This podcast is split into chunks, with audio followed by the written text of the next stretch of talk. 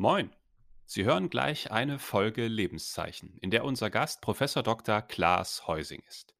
Herr Heusing ist zum Zeitpunkt der Aufnahme in Berlin und auf dem Weg zu uns nach Herford sind anscheinend und leider ein paar Audiobytes verloren gegangen.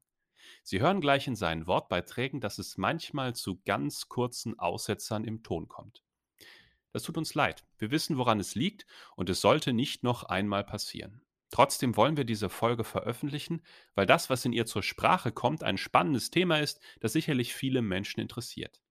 Dafür, dass es in dieser Folge an einigen Stellen nicht die gewohnte Tonqualität hat, entschuldigen wir uns, wünschen aber trotzdem viel Spaß mit dieser Podcast-Folge.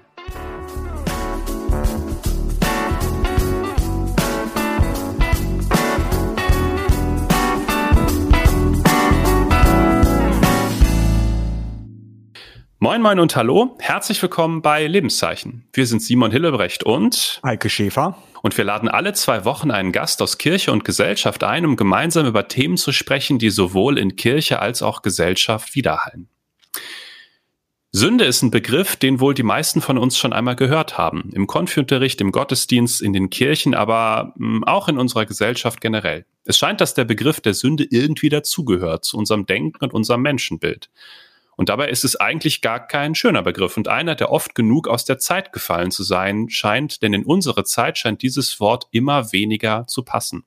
Vielleicht wäre es also so langsam mal so weit, über den Begriff der Sünde und allem, was damit zusammenhängt, völlig neu nachzudenken oder sich gleich davon zu verabschieden und durch etwas Neues zu ersetzen. Wir haben jemanden eingeladen, der genau darüber nun schon seit einiger Zeit nachdenkt, nämlich Professor Dr. Klaas Heusing. Herzlich willkommen. Ich grüße Sie. Herr Heusing, bevor wir uns um das Thema Sünde kümmern, würde ich gerne mal einen kleinen Blick auf Sie und Ihr Leben bisher werfen. Vielleicht mögen Sie einmal berichten, wo Sie gebürtig herkommt und so, so ein paar Stationen in Ihrem Leben.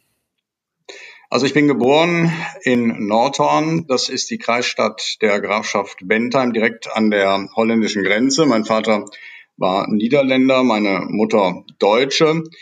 Und die religiöse Sozialisation war in der altreformierten Kirche. Wenn man dort auch Pfarrer werden wollte, war die Voraussetzung, dass man ein Examen aus den Niederlanden importiert. Also sind wir gewissermaßen in das intellektuelle Ausland gegangen und haben in Kampen oder Amsterdam Theologie studiert. Das äh, habe ich auch gemacht. Äh, vorher war ich einige Jahre in der, an der Universität Münster, habe dort noch äh, alte Sprachen nachgeholt, Griechisch, Hebräisch. Und äh, dann habe ich mich entschlossen, doch äh, die Theologie anzugehen und weiter zu betreiben. Nach relativ kurzer Zeit hat mir das System in den Niederlanden nicht arg zugesagt. Es war sehr verschult. Inzwischen sind wir in Deutschland auf dem gleichen Weg, genauso genau. äh, bescheuert zu machen, äh, wie damals es schon in den Niederlanden war. Und äh, habe dann auch mein Philosophiestudium, das ich hatte ruhen lassen, wieder aufgenommen und habe auch erst das Philosophiestudium abgeschlossen mit einer äh, Promotion äh, über Emanuel Levinas, einen jüdischen Religionsphilosophen. Dann habe ich nochmal promoviert über Herder und den völlig verrückten Querdenker, wenn man so will, äh, Lavater aus äh, Zürich. Äh, und habilitiert habe ich in München dann über Schriftlehre. Ich war lange äh, Assistent von Hermann Timm in München. Hm. Assistent und dann Oberassistent, das ist sowas ähnliches wie Oberkellner. Und dann war ich äh, sehr schnell, hatte ich äh, dann einige Rufe und äh, habe alles dran gesetzt, um in Bayern zu bleiben. Jetzt kommt mein Evangelium über Bayern.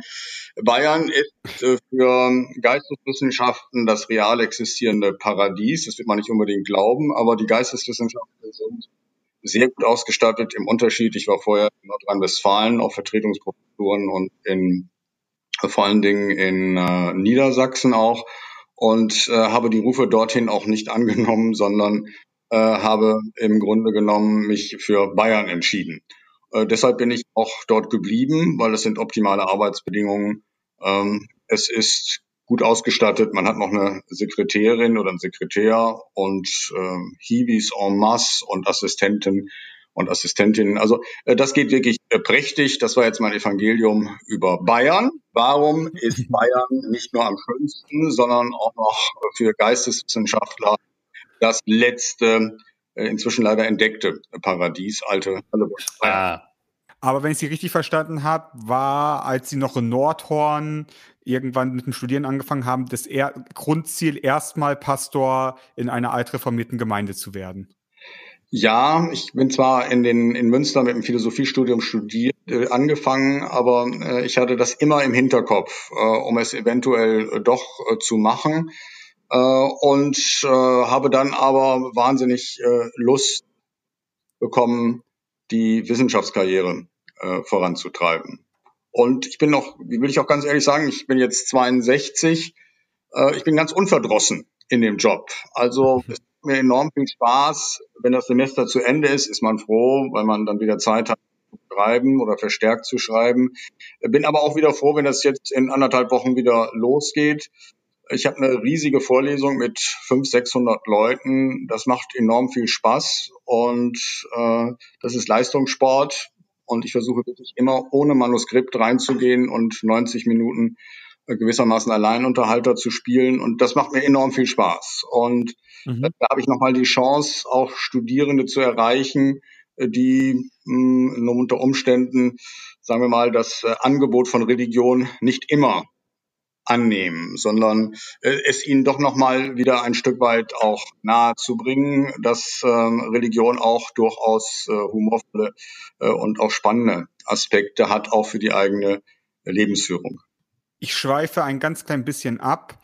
In, während Corona und danach gab es einige Artikel in verschiedenen Tageszeitungen und Wochenzeitungen zur wissenschaftlichen Kultur und wie es um die Universitäten und das universitäre Leben in Deutschland bestellt ist. Wie erleben Sie im Moment das in Ihrem Bereich? Wie geht es der wissenschaftlichen Welt in Deutschland, in der Theologie im Moment? Also wir haben natürlich erfahren müssen, Herr Schäfer, dass wir in den letzten 20 Jahren äh, zum Teil 50 Prozent, 60 Prozent äh, rückführen mussten in den großen äh, Universitätsstädten, äh, eben zum Beispiel in Heidelberg und auch an anderen Orten. Die Nachfrage ist nicht gerade überwältigend momentan. Anders sieht's aus im ähm, im Bereich der Pädagogik, also der Religionspädagogik. Da haben wir guten Zuspruch. Ähm, und wie gesagt, ähm, das Problem mit Corona war, dass die Universität leider nicht vorgekommen ist. Es hat kaum jemand mal dieses Thema aufgenommen und was dazu gesagt. Das ist schon erstaunlich für ein Land ohne Bodenschätze, den Rest der Braunkohle ähm, dass gewissermaßen dort dieses Thema wirklich mehr oder minder immer wieder ausgespart wurde. Es ist sehr viel über die Schule zurecht geredet worden, über die Universität überhaupt nicht. Also wir haben einige Studierende, die im, drei, im dritten Semester sind und noch nie eine Universität von innen gesehen haben. Ja, äh, die halten das inzwischen, glaube ich, für eine Fata Morgana, äh, so unterwegs ist. Äh, wir gehen jetzt ins im Grunde genommen ja schon äh, vierte Semester hinein. Und auch dort wird es so sein, dass meine Vorlesung bei der großen Anzahl der Studierenden, äh, das geht wiederum nur online. Und es wird wohl auch so sein, wenn wir Seminare haben, die über 20 sind, dass die mit der Corona-Bestuhlung wiederum schon nicht durchführbar sind, sondern dass wir im Grunde genommen sagen müssen, es wird höchstwahrscheinlich in großen Teilen doch wieder ein Online Seminar werden. Äh, und wir hoffen dann auf das nächste Sommersemester, dass dann wirklich so langsam auch das Chaos ein Ende findet.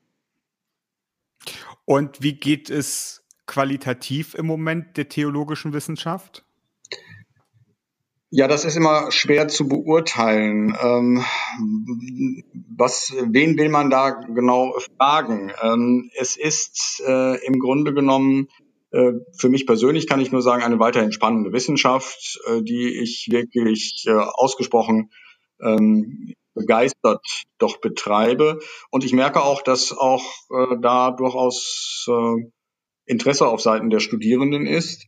Ja, vor allen Dingen, sie sind besonders interessiert an Vorlesungen. Das ist eine Vorlesung, die ich regelmäßig halte über Lebensführung, gelingendes Leben wie man leben soll und was die Theologie da unter Umständen im Angebot hat. Und das wird durchaus auch sehr gut angenommen. Hm. Also christliche Halacha ja, könnte man sagen. Ja, okay.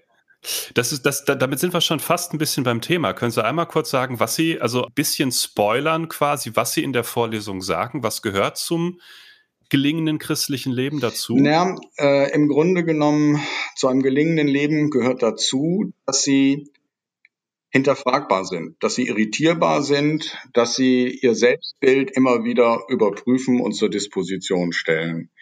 Denn damit sind wir jetzt fast schon mitten im Thema, denn das ist mein Angebot der Übersetzung des Sündenbegriffs.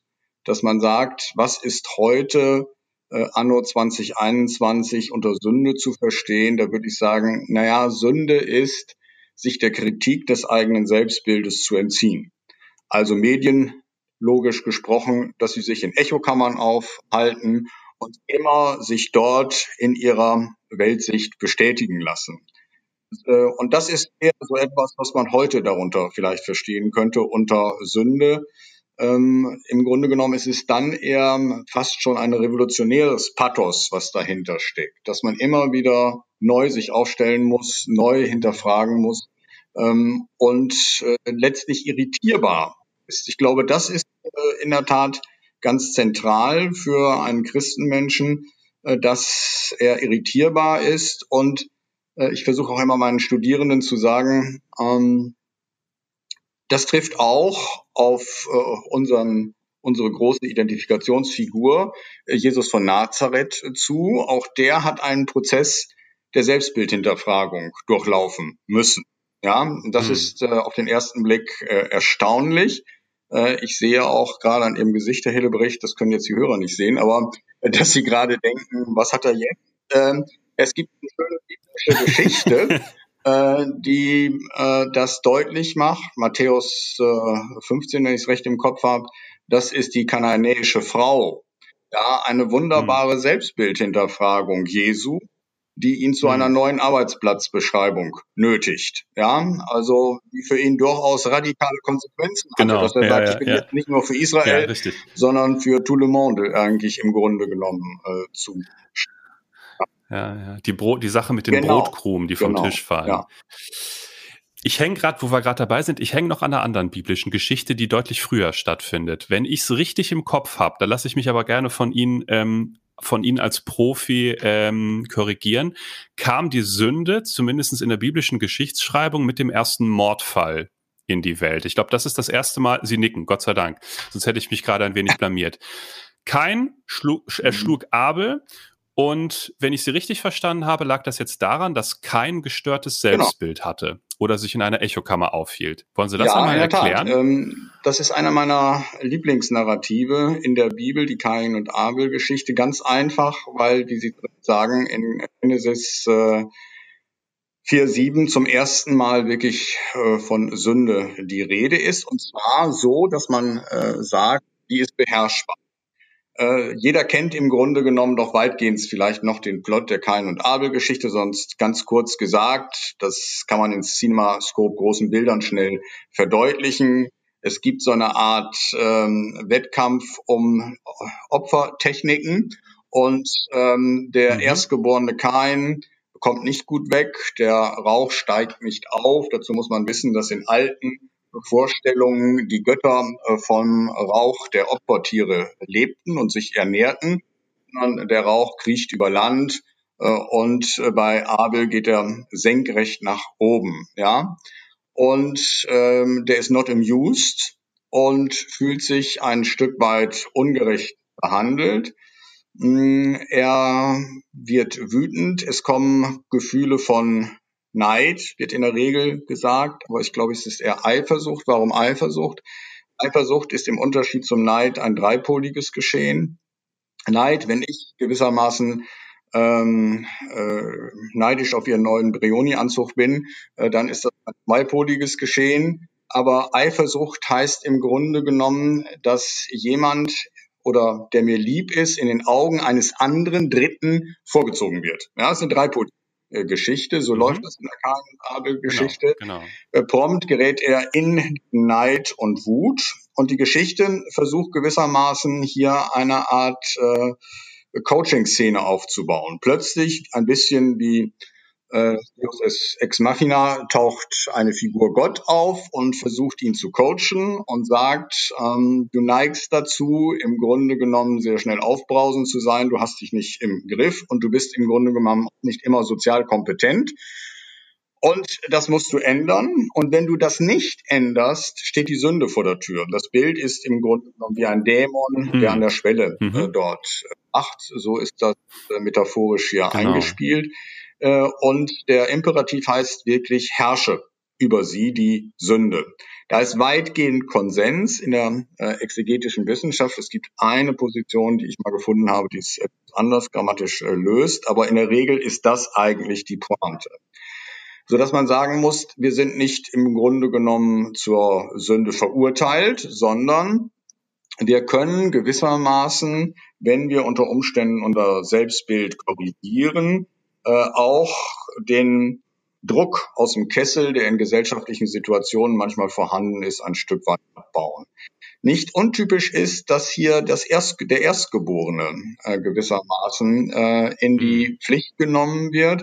Sie können sagen, sehr viele biblische Geschichten des Alten Testaments haben eine offensive Vorliebe für Zweitgeborene und mögen sie noch so, ich sage jetzt mal, ja, ja. moralisch Jakob korrupt sein, ja. in der Tat, wie äh, wie Esau und dann eben äh, Jakob. Und das ist auffällig, das hat etwas damit zu tun, in meiner Deutung, dass das Alte Testament immer schon eine Gegenkultur schaffen wollte zu einer Gesellschaft, die durch zwei Pole im Grunde genommen ähm, organisiert war durch Ehre und Scham, Ehre auf Seiten des Mannes, Statusfrage und Scham im Grunde genommen auf äh, Seiten der Frau.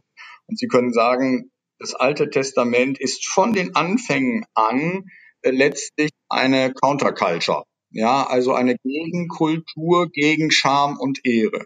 Es kommt nicht auf Status an, äh, sondern es kommt auf etwas äh, anderes an, nämlich über die Frage, wie Leben in Gemeinschaft gelingt.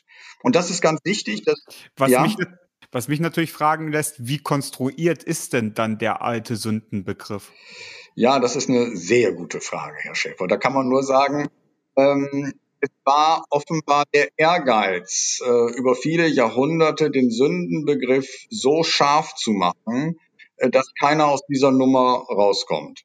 Äh, und das wird weiter. Ja, weil das, was Sie, wie, wie Sie gerade mhm die, sofort, so wie sie nämlich die Geschichte erzählt, passt es sich nämlich eigentlich natürlich in ihren, in ihren Sündenbegriff ein. So, aber der, der lange propagierte Sündenbegriff äh, ist ja viel schärfer. Ja, der ist im Grunde genommen so, dass man sagen muss, man kann nicht anders als sündigen. Mhm. Sie müssen, und das ist wirklich sehr spannend, ähm, Sie müssen einen deutlichen Unterschied aufmachen zwischen einem katholischen Sündenverständnis und einem protestantischen Sündenverständnis.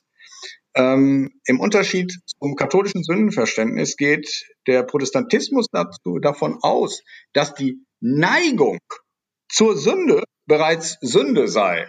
Ja, da stellen Sie sich jetzt mal in Bezug auf mhm. bestimmten äh, Sachverhalten vor, wie viel Gefängnisse wir brauchten äh, in unserem Alltag, wenn wir dieses gewissermaßen für Moralität, für Moralität hochrechnen würden. Ja, also bereits die Neigung zur ja. Sünde. Und da würde ich immer wieder sagen, na ja, da ist eine Frage der Genese und Geltung. Ja, so müssen Sie immer mit biblischen Texten umgehen. Was ist die Genese? Naja, äh, die hatten ein Interesse, sich von einer herrschenden Kirche oder Lebensdeutung, sage ich mal lieber, äh, abzusetzen. Und sie mussten, um kenntlich zu sein, extreme Positionen vertreten. Und sie hatten natürlich mit Paulus auch jemanden, der sehr leicht in diese Richtung interpretiert werden kann. Er kann auch anders, glaube ich, interpretiert werden, aber da gibt es in der Tat Sätze, die in diese Richtung deuten. Die finden Sie so im Alten Testament aber nicht. Und es gibt sehr viele Alttestamentler, ich kenne eigentlich keinen Alttestamentler von Rang. Also die beiden Züricher zum Beispiel, äh, Konrad Schmidt und ähm, äh, Thomas Krüger, die gehen beide davon aus, äh, dass die fundamentalanthropologische Verhärtung bei Paulus nicht mit den biblischen Texten äh, aus Genesis äh, konform geht. Ja, es gibt schon, sagen wir mal, in Genesis 1 bis 9 eine Tendenz, die mehr zu Skepsis neigt. Das will ich nicht zugeben. Ja, es neigt schon zum Teil zu Skepsis. Und Sie haben es auch in der Weisheitstheologie dann nachher auch bei Kohelet, äh, dass die Skepsis äh, dann äh, sogar sicherlich auch importiert immer stärker auch in den Diskurs einfällt. Aber wichtig ist zu sagen, es war eine extremistische Position, um kenntlich zu sein. Ja, und das hat auch funktioniert. Und heute würde man noch sagen, ja, das brauchen wir nicht mehr. Wir haben heute andere Probleme, äh, als uns über den Sündenbegriff gewissermaßen besonders auszuzeichnen und zu sagen, hey, wir sind, äh, wir sind, äh, wie der Holländer sagt, keihard, also wir sind knallhart in, äh, in der Frage, ähm, wir kommen aus dieser Nummer nicht raus. Deshalb ähm, war zum Beispiel das hat dann ja große auch christentumsgeschichtliche Folgen. Deshalb war Tugendethik im Protestantismus im Grunde genommen nicht gut angesehen, weil die Tugendethik geht immer davon aus, na, man kann schon auch etliches äh, dazu beitragen in der Tat, selbst ja, äh, genau, damit es nicht äh, ja. schief geht. Äh, und äh, es hat immer nur ganz wenige Versuche gegeben. Deshalb habe ich natürlich aus diesem Grund auch eine Tugendethik geschrieben, um zu sagen, ja, muss man klar jetzt Post passen, wir müssen den Protestantismus dieses Modell, das eher traditionell auch bei den Katholiken ähm, favorisiert worden ist, äh, noch einmal wieder stark machen. Und da hilft ein Schambegriff. Ja, am Schambegriff ist Folgendes spannend, dass man sagt, der Schambegriff zielt auf einen Charakter. Ja, der zielt auf einen Charakter, mhm. weil man gewissermaßen am Selbstbild hängt. Wenn Sie in eine Schamsituation hineinkommen, was passiert da? In einer Schamsituation verlieren sie, so würde der französische Soziologe Bourdieu mal gesagt haben, ihr symbolisches Kapital, ihr Ansehen. Ja, das kann dann plötzlich äh, null sein. Sie werden plötzlich als Schläger entlarvt äh, in einer Beziehung oder wie auch immer äh, mit Zeugen. Dann stehen sie im Grunde genommen vor dem Selbstbild auch nichts. Also ein Selbstbild kann auch äh, zu Recht äh, ab und zu wirklich äh, ruiniert werden. Und äh, dann muss man sehen, wie man da auch äh, in den Kontexten mit umgeht. Wichtig ist mir zu sagen, die Emotion der Scham ist quälend. Und warum ist es quälend? Quälend ist die Scham deshalb, weil sie in einer Schamsituation, ich meine jetzt hier im Grunde genommen moralische Scham, um das abzukürzen, moralische Scham, nicht Konventionen oder irgendeine moralische Scham, mhm weil sie in eine Situation hineingeraten, in der sie jeder Handlungssouveränität beraubt sind. Und jetzt kommt das Spannende ist, was ist an Schuld so attraktiv? An Schuld ist attraktiv, dass sie plötzlich wieder Handlungssouveränität haben. Und so ist es bei keinem. Ich wollte gerade genau. sagen, also das ist das, was mit Kain ja, passiert ist. Gesagt, er wurde beschämt. Ah, ich doch lieber die Option, die letzte Option, die mir bleibt, um Handlungssouveränität zu bekommen. Ich will mich nicht ändern fühle mich auch irgendwie schlecht behandelt und werde deshalb zuschlagen. Ja, und das ist ja nicht spontan, sondern ähm, da war ja, wenn Sie so wollen, eine Beschwer äh, preußische Beschwerdeordnung dazwischen. Äh, gehen dann erstmal äh, aufs äh, Feld und äh, vielleicht hat es, das muss man sich sehr genau angucken, die Szene ist ja schön, vielleicht hat es da nochmal, vielleicht auch einen giftigen äh, Augenaufschlag von Abel gegeben, gut möglich. Ähm, auf jeden Fall kommt dann doch die Entscheidung, ähm, dass er sich die Handlungsoption nicht entnehmen lassen will, nehmen lassen will und äh, dass er wirklich äh, zuschlägt. Äh, und ähm, bei vielen Schuldkulturen ist das so. Äh, Schuldkultur ist was Angenehmes, weil sie immer wieder sagen können, ja, äh, ich hatte aber auch eine andere Möglichkeit. Also sie können sich sogar damit noch trösten. Ja, mit der Schuldkultur können sie immer noch sagen, ja, ich hätte auch anders reagieren können. Ja, und nächstes Mal mache ich das. Scham ist etwas anderes. Scham, das sagt auch die neue psychologische Forschung aus Amerika, und ein großer Philosoph wie äh, Bernard Williams, äh, der äh, gewissermaßen äh, Ziehvater von Martha Nussbaum. Äh, der Williams hat immer gesagt, Scham, wie gesagt, zielt sich auf den Charakter, du musst dich ändern. Also bei Kain in diesem Fall die Frage, reißt sich halt zusammen und versuch, ähm, äh, versuch im Grunde genommen sozial äh, kompetent zu werden im Umgang mit ja, deshalb würde ich immer sagen, was, was diese Geschichte dann nochmal schön zeigt, ist, dass unter Umständen ein Statusverzicht, wenn er ihm etwas mal gegönnt hätte, naja, dieses Mal hast du beim Opfern gewonnen, ja, äh, hätte sofort allen, äh, allen Druck aus dem Kessel gelassen, ja. Äh, aber diese Größe, diese Größe hat keinen nicht. Und der Status der Status Verzicht scheint mir äh, etwas zu sein, was ganz häufig ähm, dabei hilft, äh, dass wir soziale Unsicherheiten oder soziale Invarianten und Invariabilitäten ein Stück weit besser in die, auf die Reihe bekommen. Hm. Ich versuche das einmal ein bisschen zusammenzufassen und einfach nur um nachzuprüfen, ob ich das richtig verstanden habe. Aus dem alten Sündenbegriff, zu dem wir ja nahe, also zu, zu, diesem, zu diesem alten Verständnis von Sünde, zu der wir neigen, kommen wir nur durch göttliche Gnade wieder raus. Da gibt's nichts, was wir machen können. Und der Sündenbegriff, den Sie fahren, wie Sie es gerade gesagt haben, der geht schon davon aus, dass man aus der Sünde, also dass das eher eine, eine ja pädagogische Komponente ja. ist, die uns was lehren will und wo wir selber tatsächlich wieder raus, ah, okay, dann, dann verstehe ich, was die Aufregung um diesen neuen Sündenbegriff soll. Weil damit droht ja zumindest ein wichtiger Bestandteil der, der reformatorischen Rechtfertigungslehre über Bord zu fallen, wenn ich das richtig ja, sehe. Ja, das äh, hört sich auf den ersten äh, Blick so an. Richtig, glaube ich, ist, ähm, dass die Hinterfragung des Selbstbildes hat eine Konsequenz wenn Sie das machen, wenn Sie sagen, ich bin jetzt irritiert und äh, sehe das richtig, bin vielleicht in eine Schamsituation gekommen äh, und will jetzt mein Selbstbild äh, nochmal neu korrigieren, dann müssen Sie auch eingestehen, äh, dass im Grunde genommen äh, Ihr Selbstbild unter Umständen innerhalb Ihres privaten Milieus oder Ihres Arbeitsmilieus zu Verwerfungen vielleicht geführt hat. Ja, äh, dass da tatsächlich auch so etwas wie Schuld entstanden ist. Und dann müssen sie die Größe auch haben bei diesen Personen, um Entschuldigung oder vielleicht um Verzeihung zu bitten. Und hinsichtlich der Verzeihung ist es natürlich äh, tatsächlich genau der springende Punkt, den Sie ansprechen. Verzeihung können Sie nicht fordern. Ja, Verzeihung ist etwas, was äh, gewährt wird. Und hier können Sie sagen, äh, in der Tat springt ein Stück weit das Modell der Gnade äh, auf das Opfer um. Es ist das Opfer, das hier ein Stück weit äh, Verzeihung geben kann oder nicht. Das war aber auch zum Teil in den letzten Jahren ein sehr wirkmächtiges Modell. Denken Sie an die Versöhnungszeremonien in Südafrika.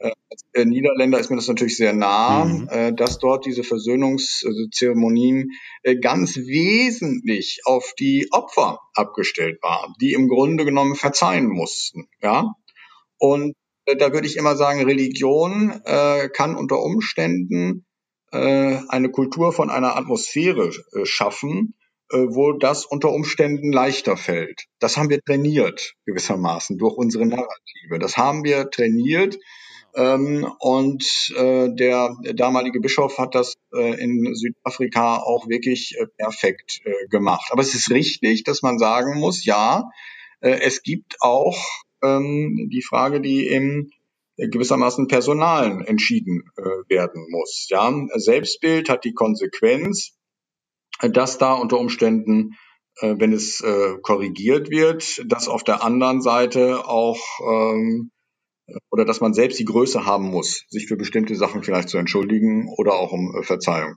äh, zu bitten.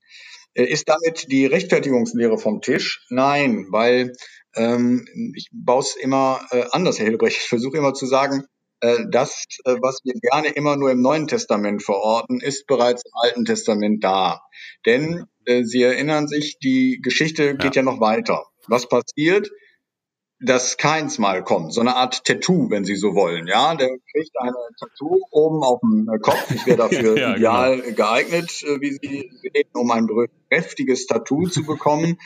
ähm, und äh, das heißt im Grunde genommen doch Folgendes. Hier wird eine Differenz aufgemacht von Gott. Äh, es wird eine Differenz aufgemacht zwischen der Tat einer Person und der nicht zu hinterfragenden Würde.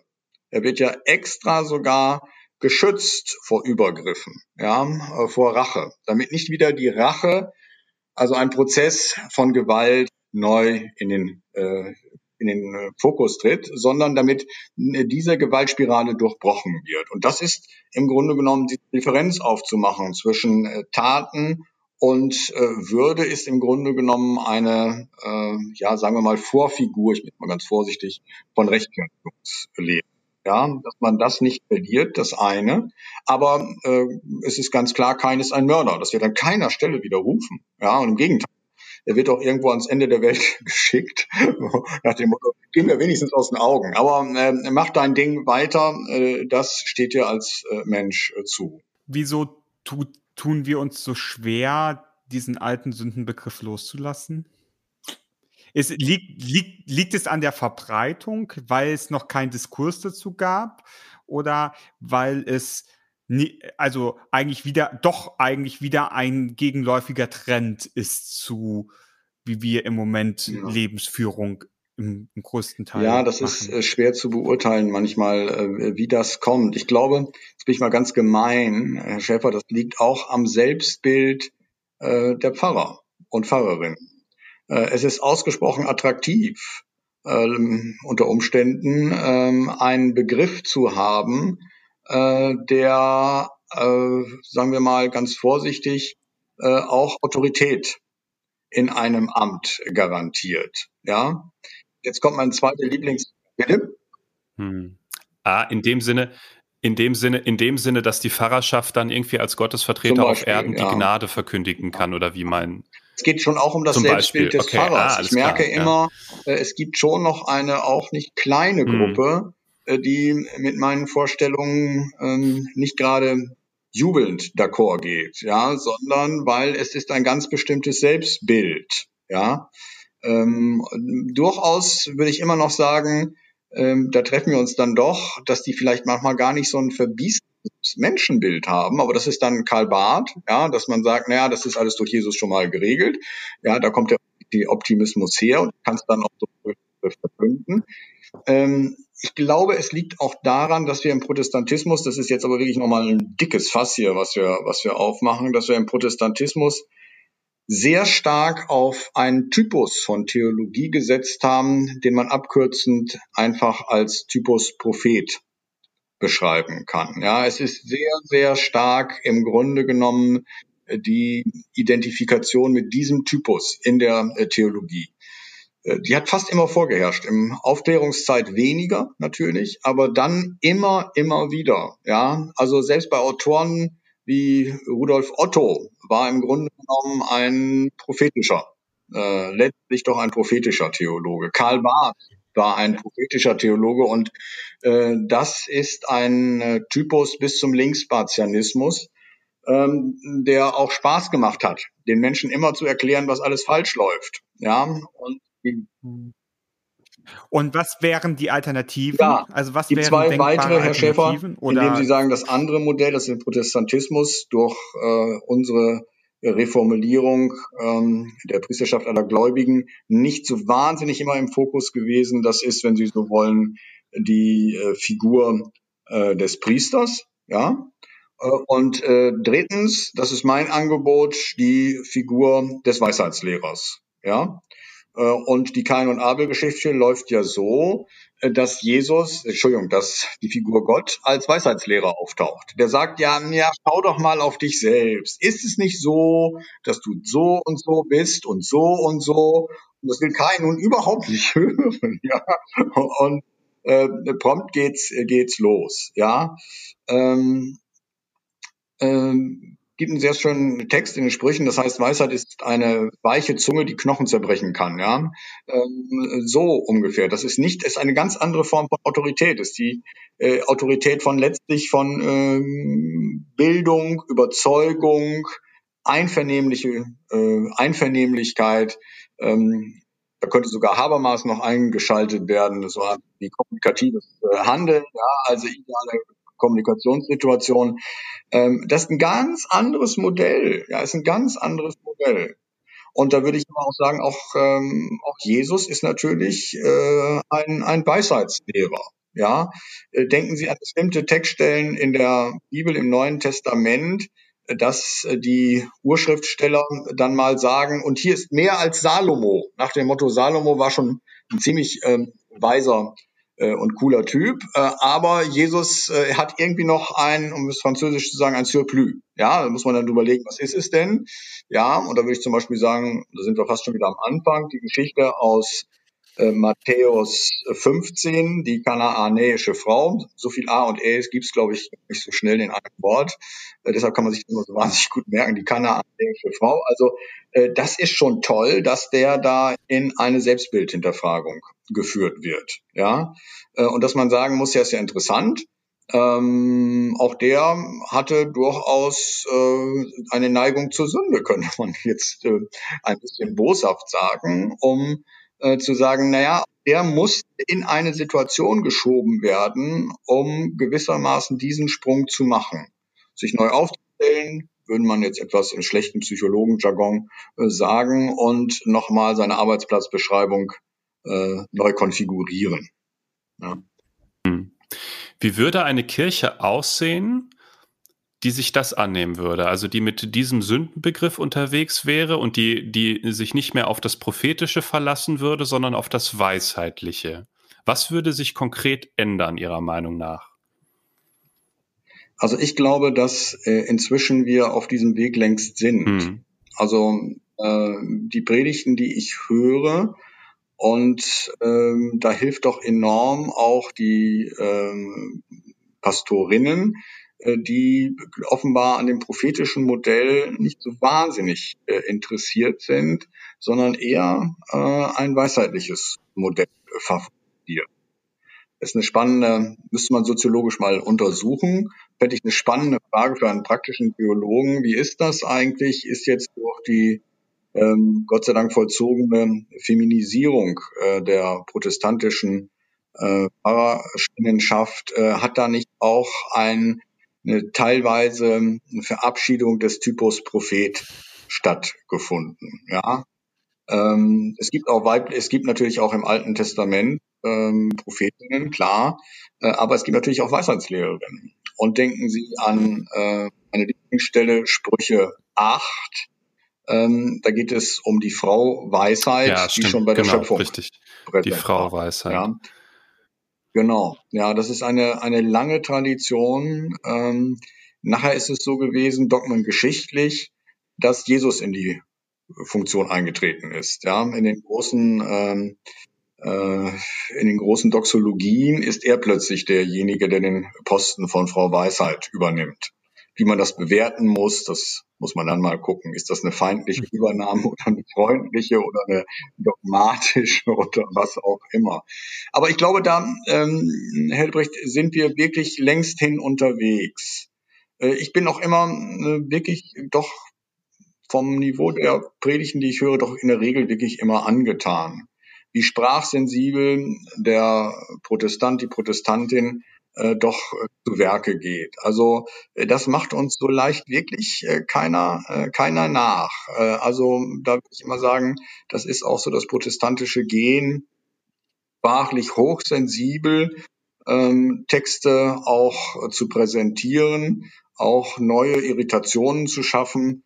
Ähm, das finde ich äh, gelingt doch unterm Strich wirklich sehr gut. Ja, nicht immer, aber ähm, es ist ein schwerer Job und ich würde sagen, insgesamt äh, gefällen mir diese Predigten, die äh, den, ähm, sagen wir mal, den prophetischen Furor ein bisschen äh, runterdimmen, äh, doch entschieden besser. Also ich mag doch lieber das Weisheitliche, äh, dass ich von einem Text so äh, mitgenommen werde, dass ich mein Selbstbild unter Umständen von dieser Einsicht her neu konfiguriere finde ich ein, ein attraktives Modell für mich. Und damit sind wir jetzt auch schon am Ende unseres Gesprächs angekommen. Herr Heuzing, ganz herzlichen Dank für Ihre Zeit, die Sie sich genommen haben, uns mal in diese in diesen anderen Blickwinkel von Sünde mitzunehmen, der sich ein bisschen löst vom klassischen und ich finde mich mehr in die Pflicht nimmt als mich aus der Pflicht herauszunehmen. Das finde ich sehr attraktiv. Genau. Ganz herzlichen Dank dafür. Simon, dir auch wieder danke. Eike, dir auch wieder danke. so, jetzt haben wir uns schön Honig Ich bedanke mich für die Einladung. Und traditionellerweise, Herr Holzing, hat das letzte Wort in diesem Podcast unserer Gast. Es gibt keinen Grund, verdrießlich zu sein. Deshalb mit viel Lust und Optimismus in das Leben einsteigen. Was gibt es Schöneres, als lebendig zu sein?